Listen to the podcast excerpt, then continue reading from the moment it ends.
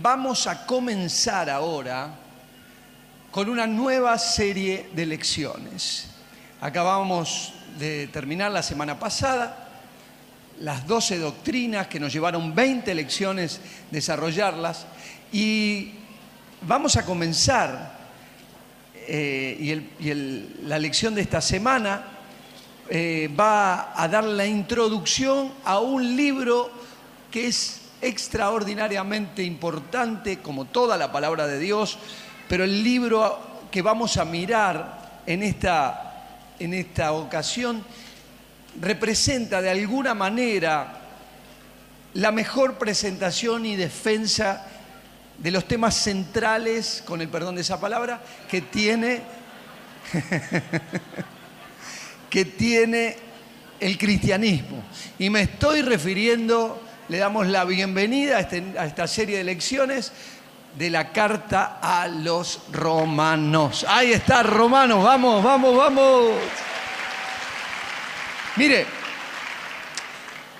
para muchos, eh, a lo largo de estos dos mil años, la lectura de este libro extraordinario trajo una verdadera revolución en vidas personales que fueron transformadas al leer este libro, pero además comunidades enteras fueron bendecidas y transformadas a la luz de las palabras que brotan del libro de Romanos.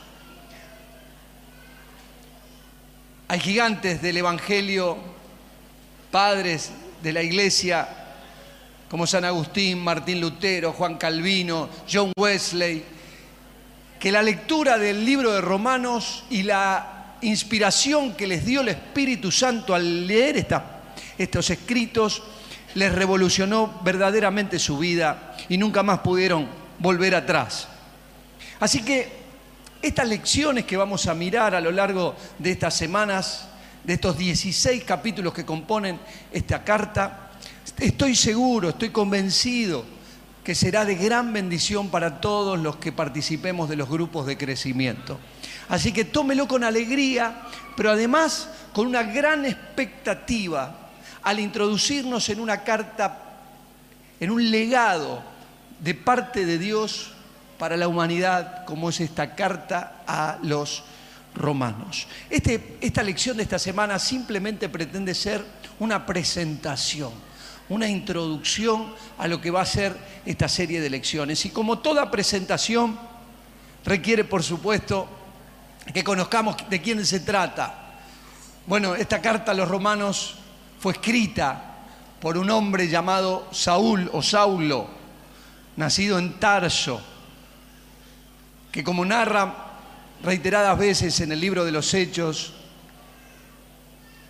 un día este pensador, este hombre de origen judío, este gran, gran, gran estudioso de la, de la escritura y de la filosofía, un día en su caminar errado, tiene un encuentro con la misma persona del Señor Jesucristo que se le presentó camino hacia Damasco y ese encuentro con Jesús cambiaría su vida.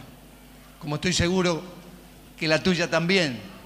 Si te encontrás hoy con Cristo, si le abrís tu corazón al Señor Jesús, tu vida va a cambiar, como cambió la de Pablo y de ser un perseguidor de la iglesia del Señor Jesús, como se había transformado. Él, por su condición religiosa, creía que era su deber perseguir al cristianismo, pero cuando se encuentra con la verdad, cuando se encuentra con Jesucristo, su vida es transformada y se transforma él de ser el perseguidor en el gran apóstol hacia los gentiles, el que de alguna manera permitió que el Evangelio saliera del contorno judío, del entorno judío y se extendiera a todos los pueblos, a todas las razas, a todos los colores. Por eso tenemos hoy cristianismo en todo el mundo y tenemos aquí en la República Argentina y estamos aquí sentados porque un tal Saulo de Tarso convertido al Evangelio, que entendió el llamado de Dios universal. Esto que Dios venía a rescatar no a un pequeño grupito, no a algunos seleccionados especialmente, sino Cristo Jesús vino y murió por todos los hombres. Esta carta que escribe el apóstol Pablo va dirigida a los romanos, a la iglesia que estaba en Roma. En los tiempos del apóstol Pablo se decía que todos los caminos llevaban a Roma. Era la ciudad más importante del siglo I. Eh, gobernaba y dominaba toda esa cuenca vastísima donde toda esa civilización se desarrolló en torno del mar Mediterráneo. Era una, era una ciudad verdaderamente muy populosa. Eh, las excavaciones arqueológicas datan de algunas catacumbas que dicen que por lo menos había 11, por lo menos había 11 sinagogas judías en Roma. Esos, esos judíos que estaban en la dispersión.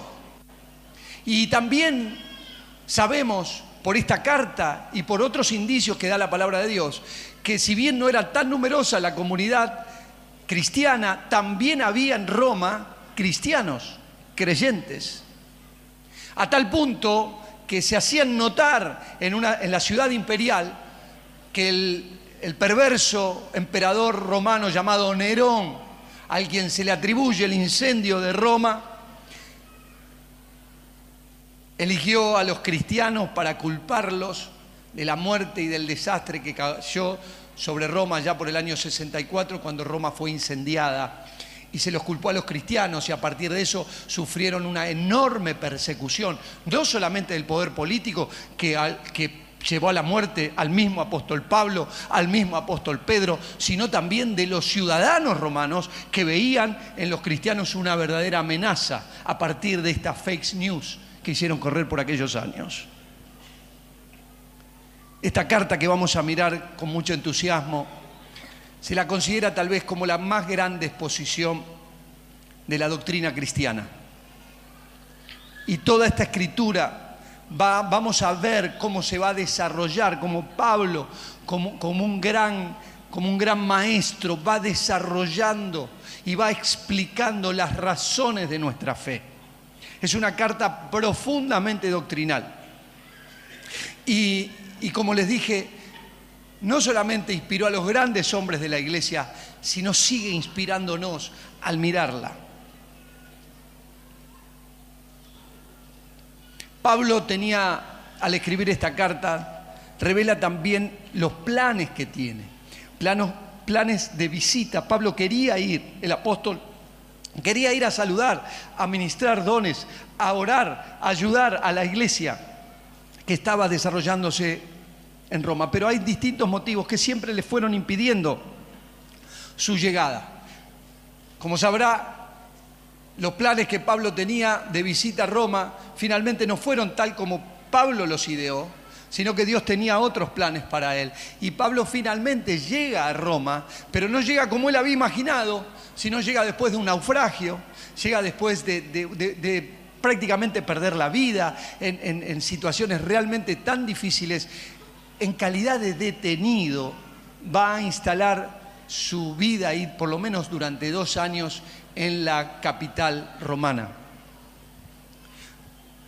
Se cree que Pablo escribe esta carta ya por el año 56 después de Cristo, mientras él estaba trabajando en una iglesia que, que es bastante compleja, como fue la iglesia de Corinto, donde había tantos problemas y donde una y otra vez visitó, no solamente fundó, sino que visitó y trabajó para enderezar las cuestiones que ahí se hacían difíciles entre los hermanos, los pleitos, las luchas que había, Pablo instalado ahí, escribe muy probablemente desde ahí esta carta a los romanos. Y es una carta, como se, se la entiende, una carta de la madurez del apóstol Pablo. Pablo llevaba hay un error tipográfico en la lección, pero Pablo llevaba por lo menos más de 20 años predicando el Evangelio. No era un recién convertido, no era alguien que empezaba, sino era alguien que había caminado muchos años con el Señor y que al escribir esta carta, que no fue la primera, por supuesto, que él escribió,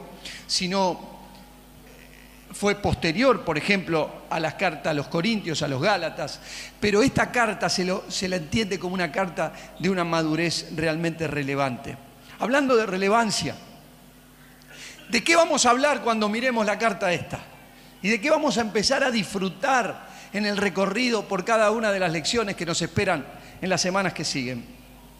Vamos a hablar del, poder de Dios, porque Pablo en esta carta nos habla de esta verdad, esa que, escribió ahí cuando eh, en Romanos capítulo 1, versículo 16, dice, porque no me avergüenzo del Evangelio, porque es poder de Dios para la salvación de todo aquel que cree, al judío primeramente, pero también al griego. Hermanos, esta carta nos va a llevar a entusiasmarnos tanto que de ninguna manera podemos ocultar o tapar o avergonzarnos de nuestra fe. Yo soy de Cristo y no me avergüenzo de decirlo, porque yo sé que es lo que este mundo necesita, decía Pablo. Le escribía a los romanos y nos llegó a nosotros esta gran verdad. El Evangelio no son piripipí, palabras simplemente, sino es el poder de Dios manifestándose. El Evangelio, aleluya, aplauda que vive. Nos va a presentar la carta a los romanos, el Evangelio de la gracia de Dios porque Pablo lo explica de una manera maravillosa a lo largo de sus escritos, pero en esta carta nos explica que no se trata de nuestras buenas obras. Algunos aquí presentes dicen, yo merezco el cielo por tantas cosas buenas que he hecho. Algunos creen que por la suegra que le ha tocado usted ya, bueno, con eso se ganó el cielo. Pero la, palabra de Dios nos explica claramente y esta carta nos dice que de ninguna manera las obras humanas tienen valor para la salvación del hombre, porque somos justificados gratuitamente por su gracia. Así lo explica Pablo a los romanos, mediante la redención que es en Cristo Jesús.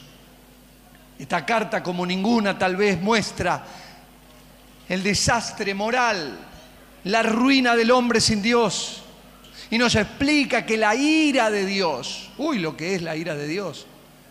Si usted enojado puede hacer cosas terribles, no quiera imaginar la ira de Dios, porque la ira de Dios se revela desde el cielo contra toda impiedad e injusticia de los hombres que detienen la injusticia a la verdad. Nos muestra una realidad de un hombre que está en la ruina moral, lejos de la gloria de Dios también nos enseña que Dios es justo y que va a tratar a toda la humanidad por igual, sin condición, sin importar ningún tipo de condición, raza, cultura.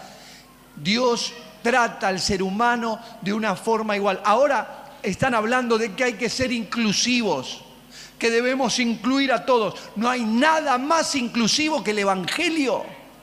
Nada más inclusivo que el Evangelio. Y no es moda del siglo XXI. Pablo escribe allá, allá por el siglo I, porque no hay acepción de personas para con Dios. Romanos 2.11. Acá nadie le preguntamos de qué color tiene la piel, cuánto dinero tiene. Aquí hay sentados ricos, muchos de ustedes, aunque lo saben disimular, junto con pobres porque somos igualmente valiosos. Cada uno es valioso por la fe, porque es criatura de Dios. No hay acepción de persona para con Dios. También nos pone en un plano de igualdad respecto de nuestra condición y nos dice que todos pecamos. No algunos, no algunos más, sino que por cuanto todos pecamos, y esta es una realidad que cualquiera que se acerca a la palabra de Dios deberá entender y comprender y lo vamos a desarrollar durante estas lecciones. Que si hay algo que iguala a la raza humana es su separación de Dios. Cuando miramos el mundo que nos toca vivir en este siglo XXI, cuando miramos las amenazas de guerra nuclear, de guerra mundial, de pestes, de hambre, de locura, de violencia, de avaricia. Hoy estaba hablando con mi esposa y hablábamos sobre algunos ricos y, decíamos, qué locura vive este mundo, que haya gente con dinero que no va a poder gastar ni ellos, ni sus hijos, ni sus nietos, ni sus tataranietos. ¿Por qué tanta avaricia en el mundo? ¿Por qué habiendo tanta gente en condiciones infrahumanas de existencia, hay algunos que acumulan, acumulan, acumulan y quieren más y más y más? La palabra de Dios nos explica que eso tiene una razón, porque todos pecamos y todos estamos separados de la gloria de Dios, Romanos 3:23. Pero Pablo, como un maestro, empieza a explicarnos de una forma magistral el plan de Dios que incluye su amor perdonador.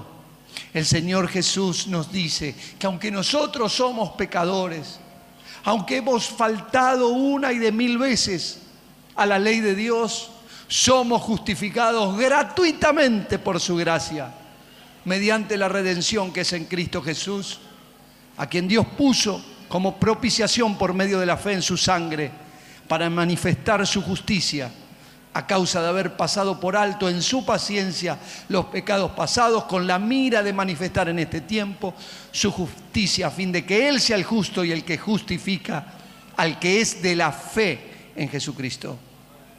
Esta carta a los romanos es extraordinaria. Nos muestra esta, esta realidad de nuestra miseria, pero también del amor de Dios, que se manifestó de una manera maravillosa, extraordinariamente e incomprensiblemente en la muerte de Cristo por todos nosotros. Justificados, pues, por la fe tenemos paz para con Dios. Esto no es de nosotros porque es un regalo de Dios. Nos enseña que ahora usted y yo vamos a vivir en un gran desafío una vez que le dimos nuestro corazón al Señor Jesús. Y nos presenta que dentro nuestro van a convivir dos, dos, dos naturalezas. Y habla de la vieja vida y de la nueva vida.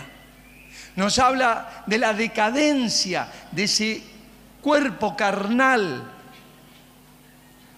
que necesita ser llevado a la muerte cada día. Y nos explica la nueva vida. Y nos explica que Dios nos va a dar la victoria. Que aunque andamos en la carne, no militamos según la carne. Y que esa nueva vida ha de manifestarse en nosotros. Andemos, dice Romanos capítulo 6, versículo 4, andemos en nuestra nueva vida. La vida cristiana no como un hecho estático, sino como un hecho de vida que va. Andemos, andemos, andemos en vida nueva. Nos explica la incapacidad del hombre de alcanzar el favor de Dios. Ese, capítulo 7 tan dramático de Romanos, donde Pablo se, llega a la desesperación viendo su realidad carnal y él llega a decir, ¿quién me librará de este cuerpo de muerte? Veo que hay una ley en mis miembros que se revela contra la ley de Dios y que me lleva cautivo a la ley del pecado que está en mis miembros. Muestra esa verdadera incapacidad de la naturaleza humana para agradar a Dios. Pero nos muestra de una manera magistral cómo la gracia de Dios se ha manifestado en Jesucristo. Esta carta a los romanos nos va a enseñar consejos prácticos de cómo vivir una vida cristiana de victoria nos explica que la noche está avanzada, que se acerca el día, ya viene Cristo. Desechemos pues las obras de las tinieblas, vistámonos las armas de la luz, andemos como de día, honestamente, no en glotonerías y borracheras, no en lujurias y lascivias, no en contiendas y envidias, sino vestidos del Señor Jesucristo, y no proveáis para los deseos de la carne escribe Pablo allá por el capítulo 13 de Romanos. Bueno, esto es algo, pero tiene mucho más. Nos va a llevar bastante tiempo, pero ¿no le parece? ¿No le da ganas? Qué tremendo lo que nos espera en estas lecciones que tendremos por delante. No se pierda ninguna. Y oramos al Señor, que así como esta carta trajo transformación a la vida de tantos hombres a lo largo de estos milenios, tu vida sea transformada y tocada por el poder de Dios al entender el plan maestro del Dios que te ama con un amor eterno y que ha preparado todo en Cristo Jesús para que tengas vida y vida abundante. ¿Qué le parece si nos metemos en este Romanos? Estoy seguro que será una gran, gran bendición para cada uno de nosotros, para la iglesia, para la yema.